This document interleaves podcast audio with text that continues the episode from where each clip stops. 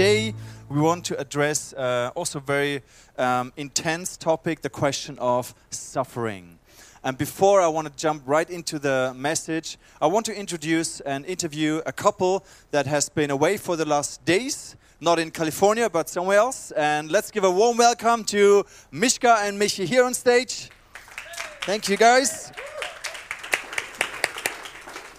So I heard that you just came from the airport this morning. So uh, where have you been and what have you done last days, last week? We were in Uganda for a week. So actually, last last week on Sunday we were here, and now we're back. Um, we were there with IJM, with International Justice Mission. Um, that's a human rights organization. And actually, two weeks ago, Marius was was, was here, and he was from IJM as well. And uh, yeah, we just came from the airport this morning, and. Um, Are you still tired or okay? We took a nap for four hours, Okay. Yeah. so it's better. It's it's like fresh from the press, so we're still processing. So I also brought some no, um, notes. But Mishka, what did why did we go to Uganda? Why did we go to Uganda? Um, or why are we with International Justice Mission?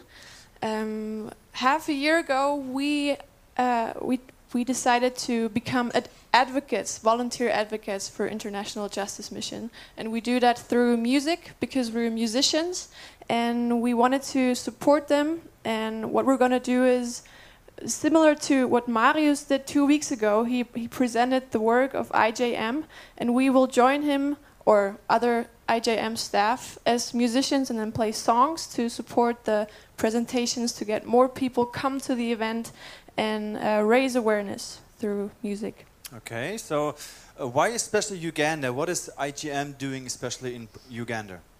Um, IJM is working, or um, yeah, working for widows whose land and property property was um, grabbed. It's called land grabbing by um, neighbors or even family sometimes or other people after their husbands died. Um, and IJM is coming in to help them because they don't have money to afford a lawyer or any help. And uh, it's a it's a very complex problem because um, there's one there was the um, civil war in, into late the uh, 2000s. If you heard of Kony, Joseph Kony, or um, Invisible Children, and um, then there's the whole cultural thing that that women aren't worth a lot and they have less rights than men. And actually, when when they get married to their husbands, they are they're his property, so they are not able to um, have property. Property cannot have property, and as soon as their husbands die, um, and then other people come in and can just take it, and they have no rights. Um, and then also the whole thing with um, corruption, police corruption, uh, holes in the um, legal system, and that's where IJM comes in, and um, they have lawyers who help um, takes on cases um, and then help the widows to get their right. And uh, this is a very, um, yeah, small cases may have a big effect because it has a, it acts like a deterrent. Is that a word? Yeah. Um, uh, yeah, it's, it's like a multiplication. So this is what IJM is doing there. All right. So I guess you saw and witnessed a lot of uh, stories, personal stories of injustice, of suffering. What did it do with your heart? How, how did it touch your heart? What what developed in your heart in that days? Um, yeah, it's it's crazy. You see, like in a few days, you can see a lot of um, suffering and misery. It's, uh, it's hard to see what people are capable to do, like how much violence and how much um, injustice people can do to other people, um, and yeah, it's it's hard because you you're not able to save the whole world, of course, um, but also people are capable to bring hope and to restore things that were broken. And um, IJM is doing a lot of awesome things that help, at least to some extent, restore things that um, got broken in all that complex uh, situation. Yeah. Maybe I have one second. Uh, I just. Um, yeah, I think that's about it, right?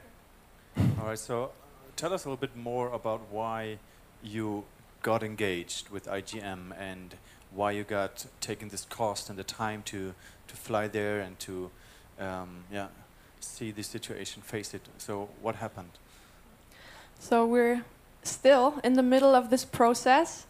Um, both of us have have been confronted or been involved with these kind of topics for, for many years. Uh, after high school, we both did a discipleship training school, and then we were in, in countries like India and Kenya, South Africa and Morocco, and, and we were confronted with with social justice issues, and then even um, decided to study. I did social work. Michi studying political science. So we're we're in these topics, but for some reason we realized uh, our heart or our passion or um, somehow get lost on the way or the drive. There there's there's not this drive anymore that, that we used to have.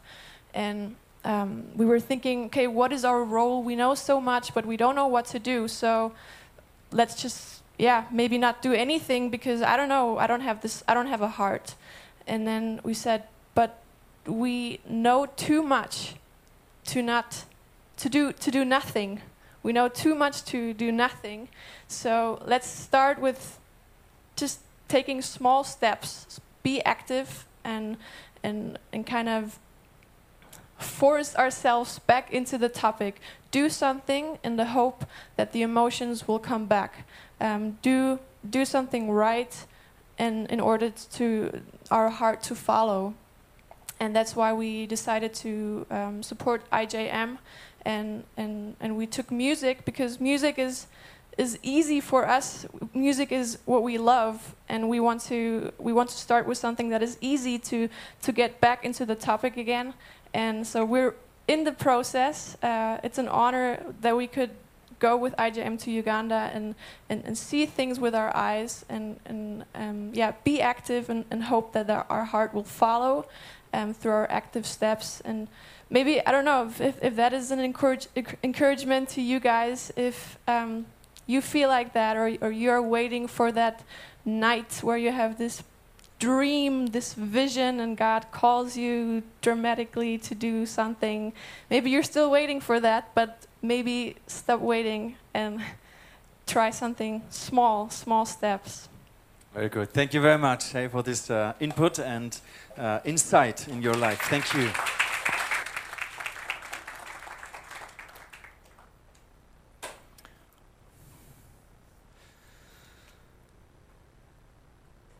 when I prepared for this message and the whole series, um, I felt so unqualified to talk about suffering. Because if you compare yourself to other people or other regions in the world, other situations, you think, hey, we are so blessed, we are so healthy, we are so rich, it's such a, a privilege to live here and have this, these laws and governments and to live these good lives. And then you should talk about suffering and you don't know what people experience. I mean, I even don't know what you personally experience in your life. But I know that everyone has a story. Everyone knows someone maybe that is close to you, that is important to you. And so suffering is a topic that all of us uh, are wrestling with. And although I feel so unqualified to, to preach about that, I try to take you on a journey um, not presenting you simple answers, not presenting you any answers at all, because there are no simple answers. But I want to take you on a journey with me just to get thinking of, of, of God, of Jesus, of the gospel in that context. Okay? Are you with me? Awesome. Usually I, I show some, some pictures when I'm talking about a topic, but with this topic, I realized there are no pictures. So there are no pics of suffering because um, you cannot uh, box it. You cannot present. I, I, mean, you could bring millions of pictures, you know, and but we are all aware of that. we all listen to news. We all have pictures and stories in our minds, in our hearts. So, so let's not talk about pictures. But I want to talk about um, an argument that probably most of you have heard or have been part of it as well. So often, when um, people um, experience suffering, they struggle with the question of God, why are you allowing it? And so many other people, they um, think to themselves, or they say, I cannot believe that there is a God of love. I cannot, if I see all this injustice and pain and suffering in the world, I do not believe in God because there is so much evil and suffering in this world. And the other thought is if God is almighty and loving, how can he allow evil and suffering? Have you heard any of these arguments or questions or thoughts, maybe to yourself? So let's put the argument, if you want to put an argument against God, it would be like this if God allows evil and suffering to continue because He cannot stop it, He, is, he might be loving and a good God and a loving God, but He's not all powerful. Otherwise, He could stop it. On the other hand, if God allows evil and suffering to continue because He could stop it, but He won't stop it, He might be all powerful, but He is not good and loving God. So, either way, an almighty and powerful God does not exist. And that sounds pretty um, reasonable. It sounds uh, natural. It sounds like I can understand this way of thinking. I might have, I might have these questions myself. Why can an almighty and powerful, loving God allow suffering? So, often the reaction if suffering hits often the reaction is we abandon our faith. We, we turn away our back away from god. And uh, we wrestle with him. We accuse him. We fight with him. We rebel against him. So often this is our personal response to suffering.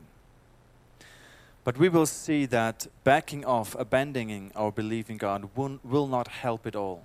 It won't help you understand suffering. It will not help you handle suffering. You will find no hope in that if you turn your way your back against God. Why not? Why is this not the solution? Martin Luther King Jr. wrote in his letter from Birmingham jail, and he says, the only way you can know if a human law is unjust is that if there is a divine law from God. The only way that you can know if a law, if a human law is unjust, if, if there has to be some, some higher law, some higher God.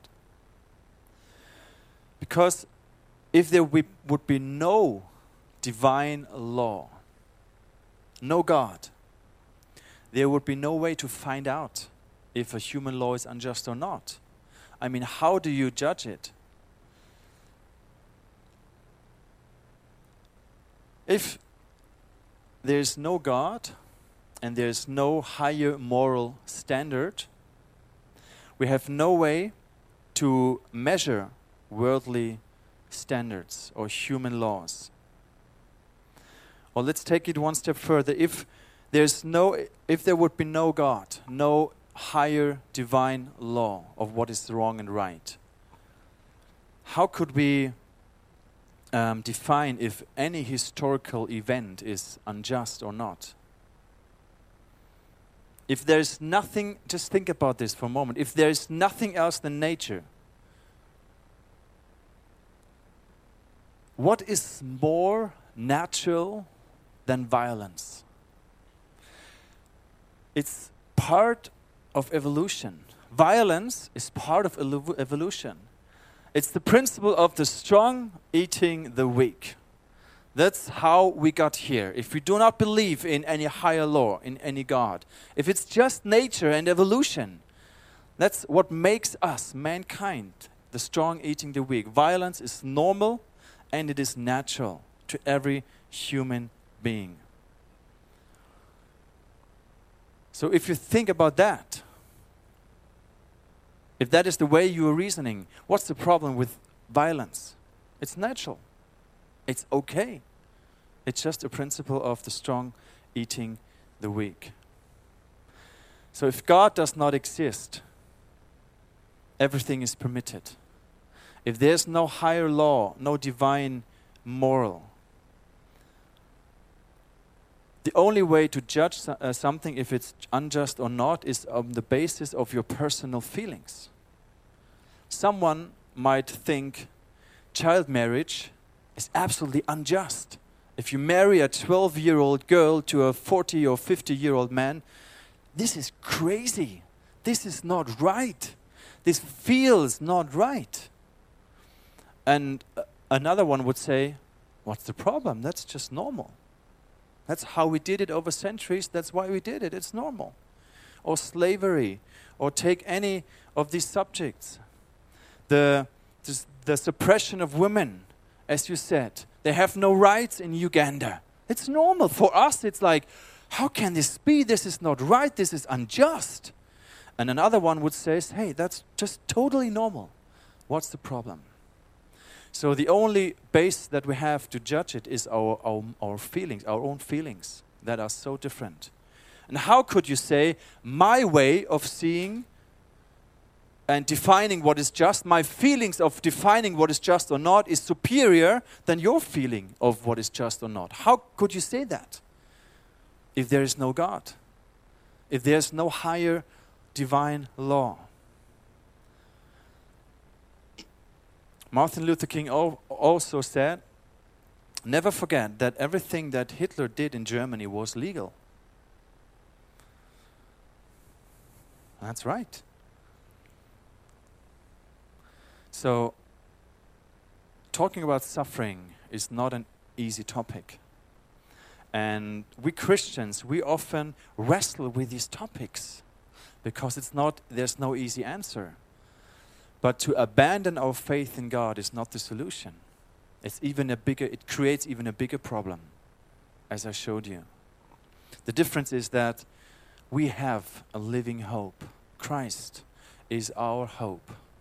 And today I, I want you to go home not with an answer of this question, why? But I want, to go, I want you to go home with a revelation of the gospel and of Jesus. And I pray that the Holy Spirit will, will talk to you in the next minutes. So, first, I want to take a quick look on a, trying to take a quick look on a global perspective. And then, secondly, I come to a personal perspective about what it's doing in our lives. So, the global perspective, God's plan with mankind. The Bible shows us so clearly that when God created mankind, when He created planet Earth, there was no pain, there was no sickness, there was no death, and no suffering. So it's not God intended it, it's not that God created it. But we see so clearly that we as mankind, we abandoned our relationship to God. We, we, we rejected our relationship to God. And all these consequences of unjusticeness in this world is, or all this unjusticeness in this world is a consequence of that. And it is like that our rebellion against God unleashed the forces of darkness over this planet Earth. We see that in Ephesians chapter 6, verse 12. For our struggle is not against flesh and blood, but against the rulers, against the authorities, against the powers of this dark world, and against the spiritual forces of evil in these heavenly realms. So there is an evil reality. It was not the plan of God that women would have no right in Uganda. It was not the idea of God. Absolutely not. But there are spiritual forces of evil that are overruling this planet. But still, God is in control and He's holding the, the human race. He's holding the planet in his hands. When we look at history, when we look at the Bible, there are so many situations that are that people went through suffering, through uh, persecution. But at the end, the, the, the greatness of God, the plan, the counsel of God was shown. Just take, take Joseph, for example. I talked about him last Sunday. He was thrown into this mud hole and sold into slavery in Egypt by his brothers out of hate, out of jealousy. He, he had to experience suffering. And there were hard years for him in Egypt at that time. But at the end, we see God use that in order to save the nation of Israel and to save the, the people of Egypt at that time for this huge famine. And God brought him to the right hand of Pharaoh. Or take Moses. He killed this Egyptian. He went out. He, he had to flee from, from uh, the Pharaoh and going into the desert. And then God brought him back to rescue his people out of 400 years of slavery. So even these 400 years of slavery were part of the, of the counsel of God. And I mean, we cannot understand what God is doing in the big picture because we do not see the big picture. And if you are in a situation like Joseph, sitting in this mud hole, asking God, Why am I here? Why my brothers are hating me? What are you doing? We cannot see the big picture. We have to trust that there is a bigger plan, and at the end, God will be in control. Or take David. He was persecuted by this evil, unjust king Saul he had to experience suffering and he was in the desert, although he did nothing wrong. But in that time, God worked on his heart to prepare him to be king in Israel and to be him as an example for, for Jesus. Or take the persecution of the first early church. They experienced tremendous suffering. But on the blood of these people, they were killed by the Roman Empire. The gospel spread churches were, were built, people got baptized. So we do not understand the ways how God is dealing and using or allowing suffering and how he is using it for his glory. And Jesus was talking to his disciples in Mark 13 in verse 7 When you hear of wars and rumors of wars, do not be alarmed. Such things must happen but the end is still to come. Nations will rise against nations and kingdoms against kingdoms. There will be earthquakes in various places and famines. These are the beginning of birth pains. So, Jesus talking about there will be suffering, there will be people dying in wars, in earthquakes, in famines, and all this has to happen. So we have to believe that there is a bigger plan, a bigger picture that we do not always understand. And that God is in control and His ways are higher than our ways. But the basic is that we have a hope for the future. We have a hope for eternity. Let's read from Revelations. Let's go to the end of the Bible and see. And there's the Apostle John who gives us a, a prophetic vision of the future. And let us read these verses from right the end of the Bible, um, Revelations 21. And I heard a loud voice from the throne saying, Look, God, God's dwelling place is now among the people, and he will dwell with them saying this relationship that got broken in, in, in paradise in the Garden of Eden will be restored in eternity. They will be his people, and God himself will be with them and be their God. He will wipe every tear from their eyes. There will be no more death or mourning or crying or pain, for the old order of things has passed away. And I think this, I think this is speaking of the old order um, after the, the sin of mankind, the order under which death and all these things happen. The old order of things has passed away. He who has seated on the throne said, I am making everything new. So we see there's a history, and we see God is taking us back to Him. And He will wipe every tear away. So there is a solution. It gives us hope. Although we might not understand everything God is doing, there is definitely hope. and turning away from God in suffering, abandoning faith to God is not the solution. It won't give you hope. It won't help you handle suffering. But if you hold on to Him and trying to, to trust that He's in control, that there's a bigger plan, there's a bigger picture, and there's hope, and there will be restoration at the end of times. Let's come to a more personal approach. What is God's plan with you? What is happening in your life? And there's, I think, nothing more certain than we in this life, in this body, in this earth, we will experience some kind of suffering. At least at the end, when we will all die, there will be death. Of course. Maybe there will be sickness, we don't know. So maybe you will hear of people that you love that are going through suffering to tragic calamities or deep disappointments, emotional suffering, uh, uh, physical uh, suffering, and it's it's so natural that, and I think almost everyone, when you suffer, you ask the question, God, why is this happening to me? Why now? Uh, yeah, this big why question. And I believe there are two, personally, two basic approach to this uh, question. The way people respond to suffering. One is a more religious person will maybe tend or come to the point where she will start asking God, Why are you punishing me? So, a more religious thinking would be, What am I doing wrong? God, why are you punishing me? Maybe I have not prayed enough. Maybe I have not believed enough. I haven't went to church enough. God is punishing me. And there are also some theological messages, preachings that say, hey, if you are sick, you don't believe enough. If you have financial problems, you do not have faith enough. And this puts a huge pressure on you, making you feel guilty and, and helpless because it's your fault.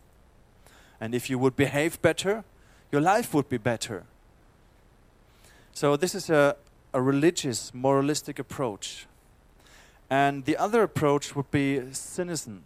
So, a more secular person, not believing in God, would say suffering is just part of the randomness of life. It's just part of our life. And there's no one in charge, there's no one in control. It's just life is just random.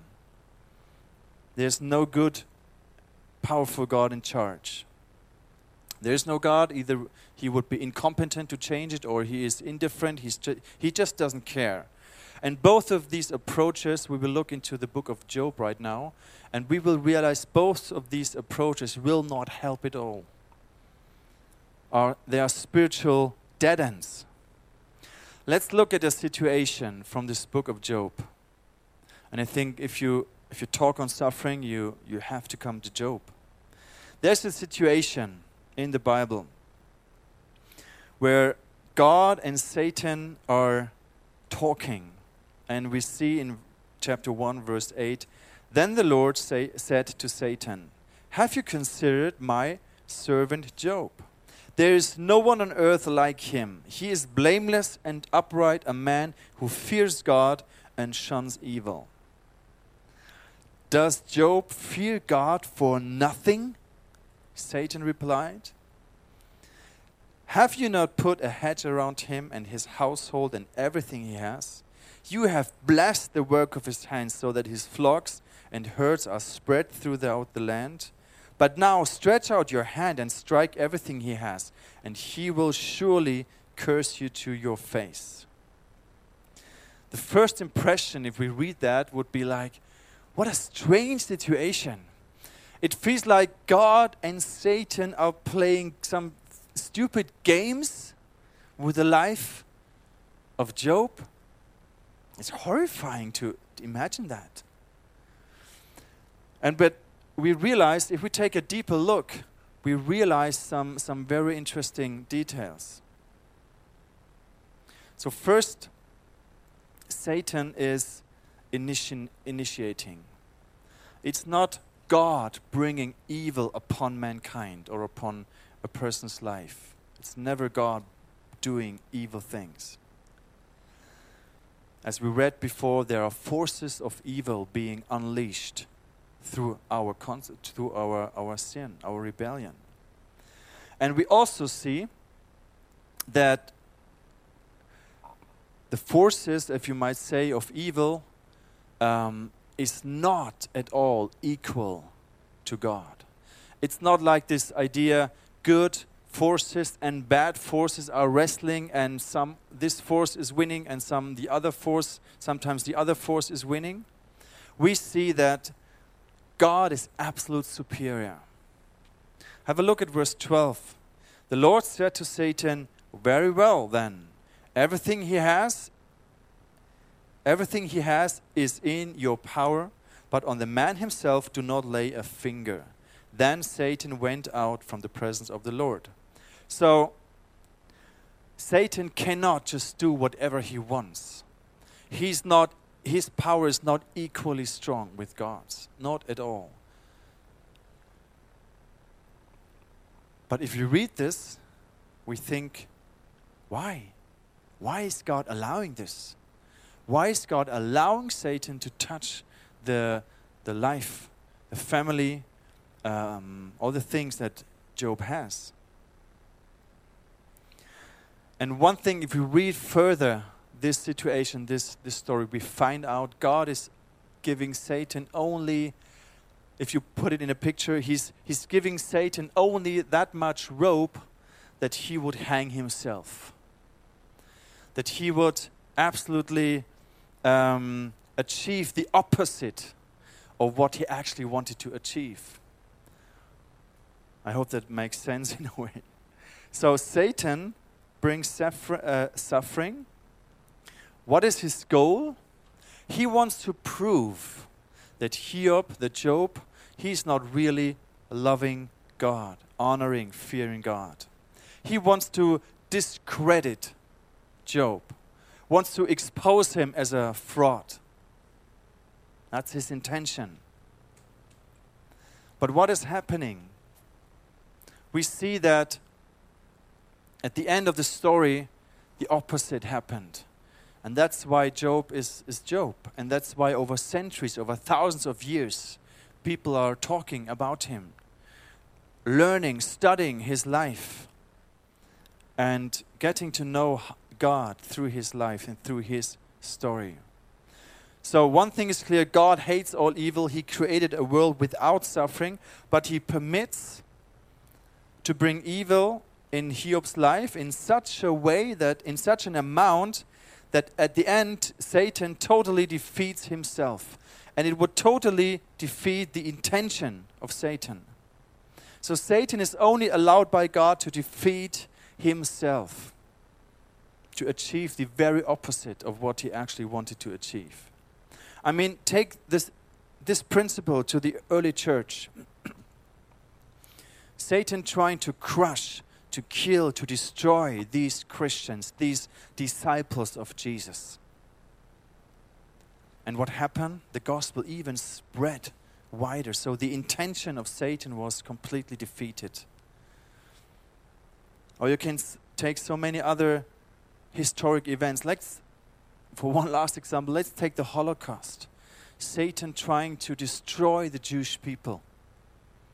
And what happened in 1948, the Jewish state was established, was a rebirth of the Jewish nation, a restoration to their homeland. And of course, that didn't solve every problem. I mean, we have now huge problems in the Middle East, that's for sure. But the people of Israel came back to the land. And this is one major step that Jesus would return. So all this happened in a in a plan. And all what Satan is intending at the end, he will only achieve the opposite. God will only give him so much rope that he would hang himself. And in the story of Hiob, of Job, there is a mystery.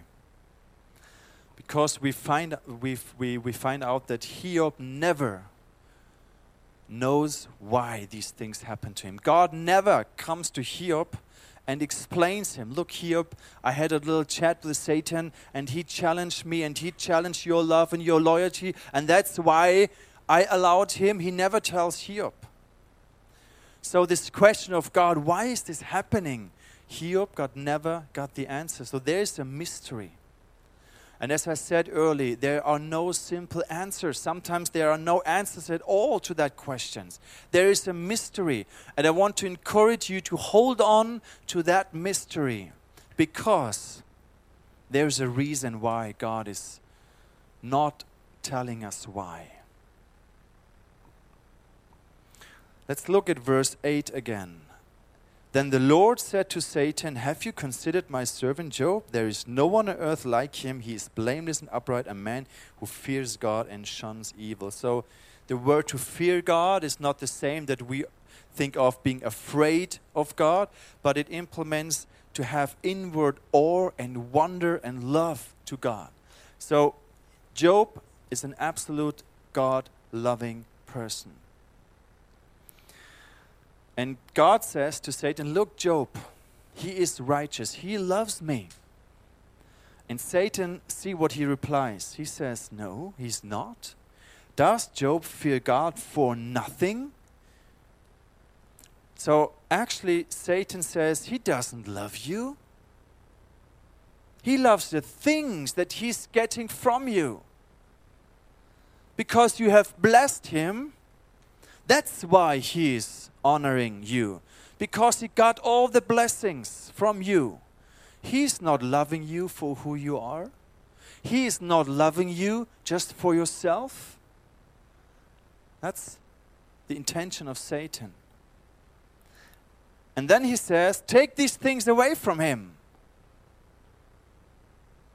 and he will surely curse you into your face. And actually, he's hitting some truth. He's hitting some truth about us. The question is are we loving God just for Himself? Or are we loving God for the things that He is blessing us, for the answers that He's giving us, for the prayers He is hearing? So there is some truth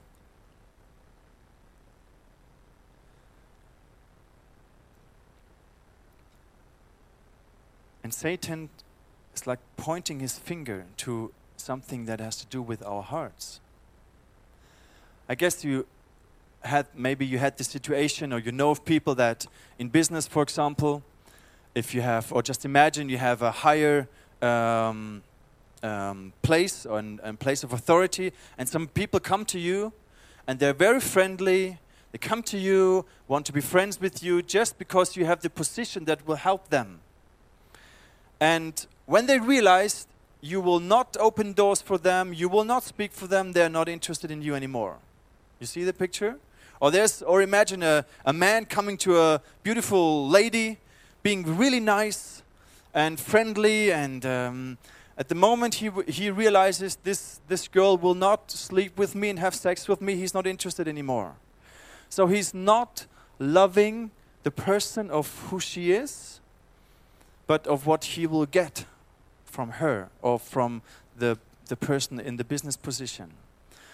So, if you are in this position, you have been networked, but not loved for who you are, but just for the things that you can um, help this person. So, this is, this is natural in us, this is something in us. And Satan is pointing the finger on that, that we are loving God for the things, we are worshiping God for the things He's giving us. He's helping us for the good things. And as soon as there would be bad things happening, we would reject him and curse him. And the question of how can I be sure of myself that I love God for who he is? We see this in the story of Job is through suffering. Without knowing why. Because if we would always know why, let's, let's say, okay, I'm going to a difficult time, but at the end, this and this will happen. I mean, we know the story of Job. At the end, God blessed him double portion. He had more than he had before. God restored everything to him. But in the situation, Job didn't know that. He didn't know why. So, to be assured that we, or to learn that we are loving God just for Himself, not for the things that He's giving us, it needs situations where we suffer. Where we come to that point where there's nothing left. And maybe we come to a point where the opposite is happening, but that we see in the early church that following Jesus, loving Jesus, being baptized, being to a worship congregation could cost or did cost them their lives. And we see this today in, in, in parts of the world. Getting baptized could be like a death penalty. Reading the Bible could bring you to jail. And this is something that, that we are completely not used to. If your faith really costs you something, you realize it's not a question of, I receive so much blessing and wealth and houses and, and all these things, but the only thing I have is my Bible and a huge, a little congregation. I read an article about Christian in North Korea, and it's, it's, it's terrifying how they, how they try to express their faith. They put their lives on the risk just praying on a park uh, bench with each other or reading the Bible. So, if faith doesn't bring you anything in life, would you still worship? If faith would mean it costs you, would you still love and honor God for nothing? So that's the finger that Satan is putting on. And that's also why God did not tell Job the answer, because he couldn't.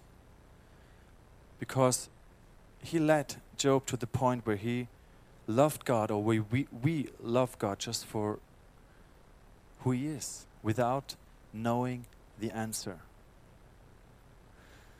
How can we deal with it?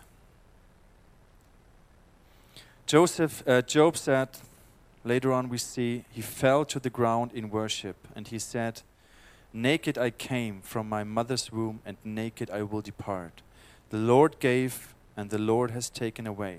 May the name of the Lord be praised. In all this, Job did not sin by charging God with wrongdoing.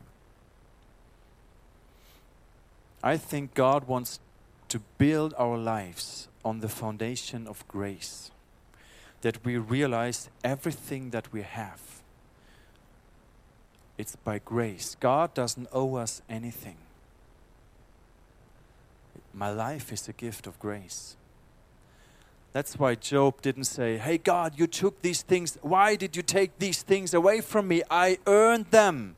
I worked so hard to raise up my kids, and now they are all dead. I worked so hard to build this property, to build my business, and now it's gone. God, I earned it. You are taking it away from me. No, he realized my life is a gift of grace. Everything I have is just by grace. I earned nothing. I earned nothing.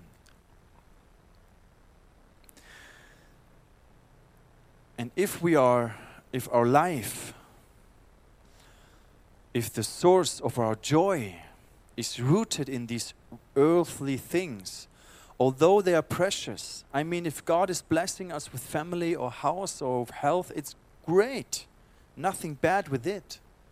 But if this is the foundation of our lives, of our joy, of our security, of our peace, having a good job, having a good salary, having a good family, having a good car, if this is the foundation of our lives, when suffering hits and these things are taken away, we will get bitter and angry. God, you are taking away my things. But if our life is built on God, if we enjoy all the blessing that he gives us but we're not depending on it. And i know this is so much easy to say and i'm not saying i'm, co- I'm completely free from that. We are all in a process. But when suffering hits it's, a, it's an opportunity to reflect our heart attitude. Because if the source of our joy, of our happiness, is not the things in life, but is would be God alone, then suffering would drive us even closer to that source of joy, which is God Himself. You're getting the picture? I hope. If your life is built on the things, if your happiness is built on the things of this world, on people around you, if suffering happens, these things are taken away, you get bitter and angry against God. But if the source of your joy, the ultimate source, of course, we enjoy the blessings and the good things, of course. But if the ultimate source is just God Himself, if these things are taken away, it would drive us even more into the presence into the heart of God. And would be more and more just loving Him for who He is. And sometimes in our personal life, it needs, we need these times of suffering where we can reflect our heart without getting the answer why.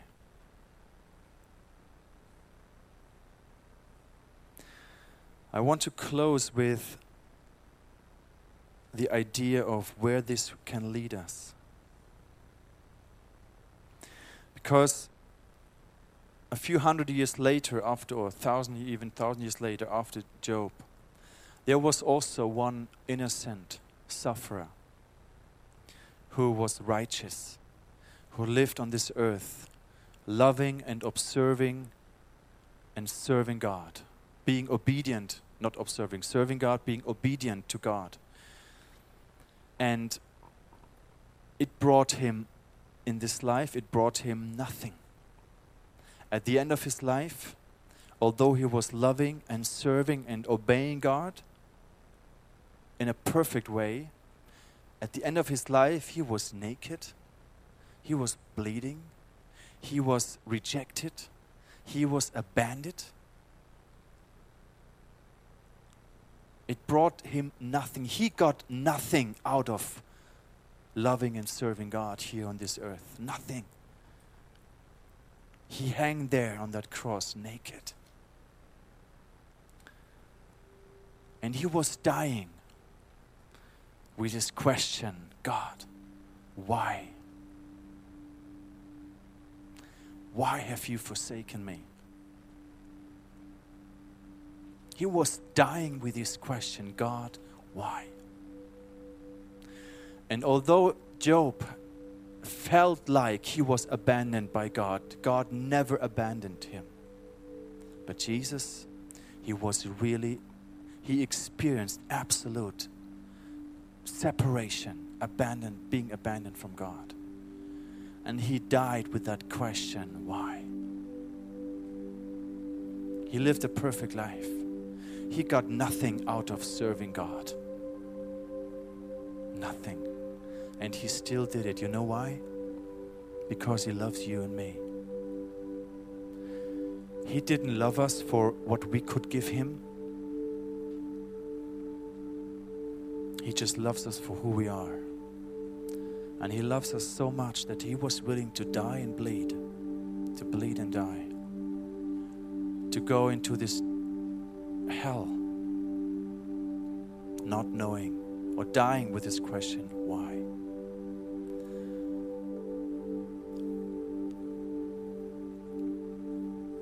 We see that, if we see the gospel, it helps us to hold on to God in the times of suffering, to reflect our hearts God, why am I loving you? Am I loving you and serving you for the things, for the blessings, for the good things? Or am I loving and worshiping and serving you just for who you are, even if I would get nothing out of it? Even if it would cost me everything, even my life? That's the question. Jesus Christ suffered. Not that we would not suffer, but that when we suffer, we would become more like Him.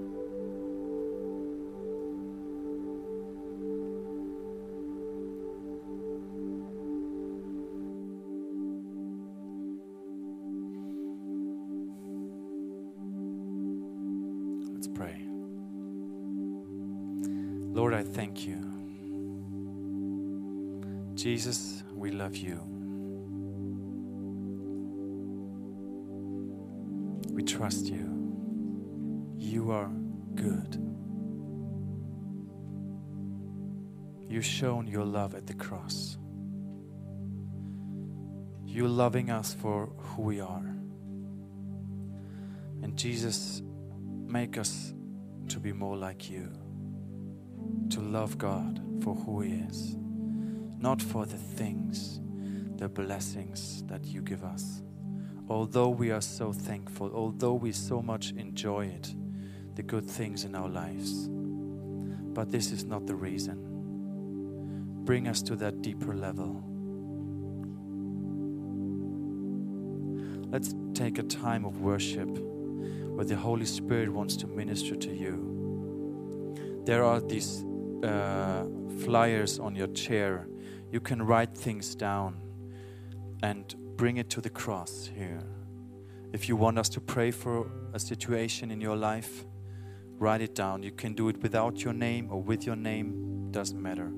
If you want us to pray for it, write it down. If you just want to express it to God, just bring it there if you want to. Let's take a time of worship. Let the Holy Spirit minister and serve you.